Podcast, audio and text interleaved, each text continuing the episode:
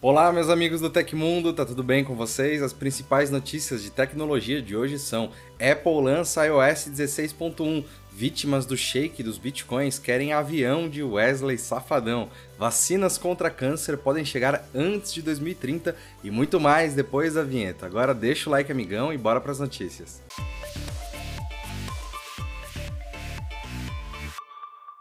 cantor Wesley Safadão e outras vítimas do shake dos bitcoins estão brigando na justiça pela posse de um avião avaliado em 37 milhões de reais, atualmente sob a guarda do artista, também enganado na fraude. O esquema de pirâmide financeira liderado pela empresa de Francis Lay Valdelvino da Silva, nome verdadeiro do shake, foi alvo de operação da Polícia Federal no início do mês. Conforme matéria do G1 publicada na terça-feira, a aeronave foi recebida por Safadão como garantia de pagamento pela quantia investida no empreendimento de Silva. Além disso, os advogados do cantor alegam que ele assumiu parcelas pendentes do financiamento do jatinho. A equipe jurídica também disse que o artista iniciou o processo de transferência do avião para o seu nome, ainda não concluído, junto à Agência Nacional de Aviação Civil, a ANAC. Já a defesa do réu informou que o bem não tinha qualquer impedimento no momento da venda para Wesley. Por sua vez, o grupo que inclui as demais vítimas do shake dos bitcoins abriu um processo de arresto contra ele, bloqueando os bens pertencentes ao empresário como garantia de pagamento.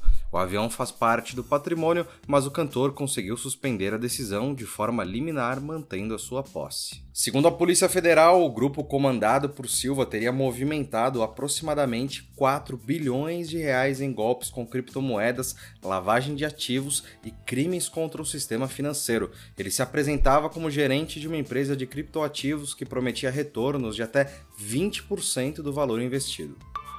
Você tem uma startup ou trabalha em uma e está procurando um serviço de nuvem que atenda às suas necessidades específicas? Chegou a hora de conhecer o Google for Startups Cloud Program. A proposta do programa é dar às startups diversos recursos necessários para alavancar a utilização do Google Cloud, ajudando na construção de uma empresa sólida e bem-sucedida no longo prazo, graças ao suporte, à tecnologia e os serviços disponíveis. Isso significa receber créditos de produtos, especialmente para o uso do Google Cloud e do Firebase Créditos para treinamentos no Google Cloud Skills Boost, que dá acesso a cursos online e laboratórios práticos, suporte técnico e comercial e muito mais. E enquanto sua startup passa pela aprovação do Google Cloud, você ainda pode receber 300 dólares em créditos para a versão teste da plataforma se você for um cliente novo. E parece bom, não é mesmo? Então acesse o link aí na descrição do vídeo e inscreva sua startup agora mesmo.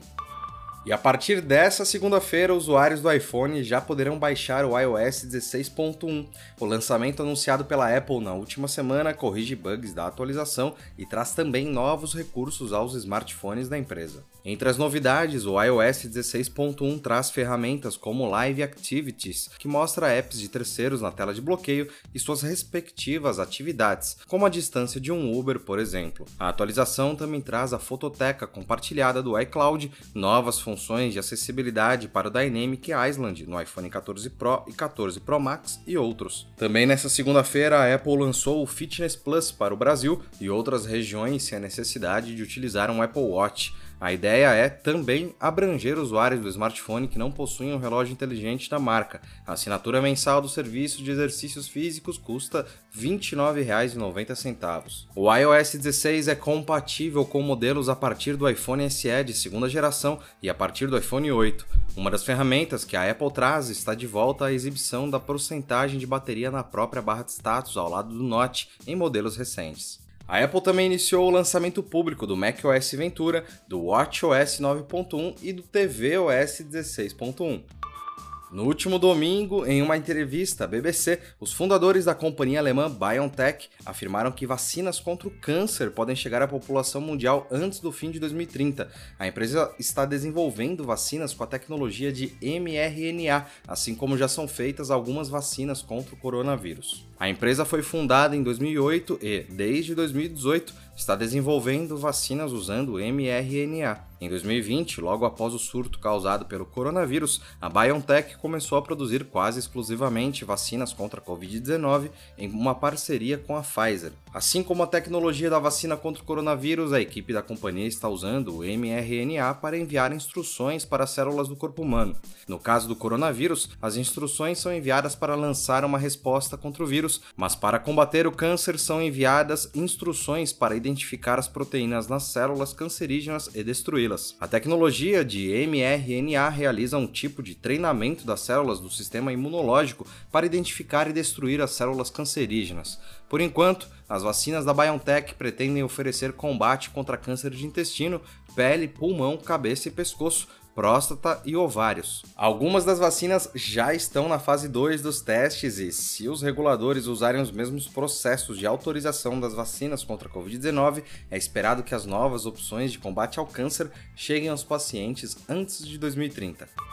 E nessa segunda-feira, o serviço de rastreamento dos Correios está fora do ar, segundo reclamações de usuários. De acordo com os relatos, os problemas teriam começado na última semana e mostram o erro autenticação API Gateway falhou logo após o usuário inserir o código de verificação. Segundo reclamações publicadas no Twitter, a ferramenta de rastrear objetos dos Correios está fora do ar desde pelo menos a última sexta-feira. No Down Detector, site de monitoramento de serviços, há registros de reclamações desde pelo menos as 9 da manhã de hoje. Em testes realizados pelo Tecmundo no site dos Correios, a mensagem de erro relatada por usuários também foi apresentada. Pelo aplicativo do serviço postal, entretanto, a mensagem exibida é outra, apontando que o objeto em questão não foi encontrado.